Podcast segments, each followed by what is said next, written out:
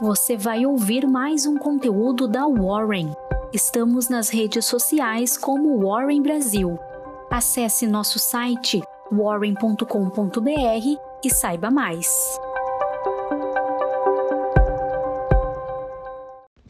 Nos Estados Unidos, após o Relatório Nacional de Emprego da ADP na véspera ter mostrado um avanço na criação dos empregos privados no país acima das 150 mil vagas estimadas pelo consenso da Refinitiv, os investidores agora aguardam a divulgação, às 10 horas e 30 minutos no horário de Brasília, do relatório Payroll, visando confirmar o dado.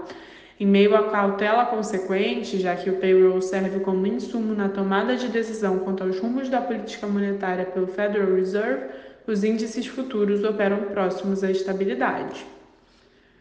No Oriente, os mercados acionários fecharam em alta, com exceção daquele de Hong Kong, em resposta à esperada recuperação econômica da China diante da sinalização do governo de medidas de apoio ao consumo interno e ao setor imobiliário. Na Europa, repercutindo o dado preliminar, perdão, indicando o avanço anual da inflação de 9,2% na zona do euro, em face da projeção de 9,7% do consenso Refinitiv, as bolsas avançam. Anteriormente, dados inflacionários da França, da Alemanha e da Itália também representaram surpresas positivas, deixando os investidores esperançosos de que, perdão, de que a inflação possa já ter atingido seu pico. No Brasil, as atenções dos investidores estarão voltadas não só à divulgação do payroll, mas também à primeira reunião do presidente Lula com a sua equipe ministerial.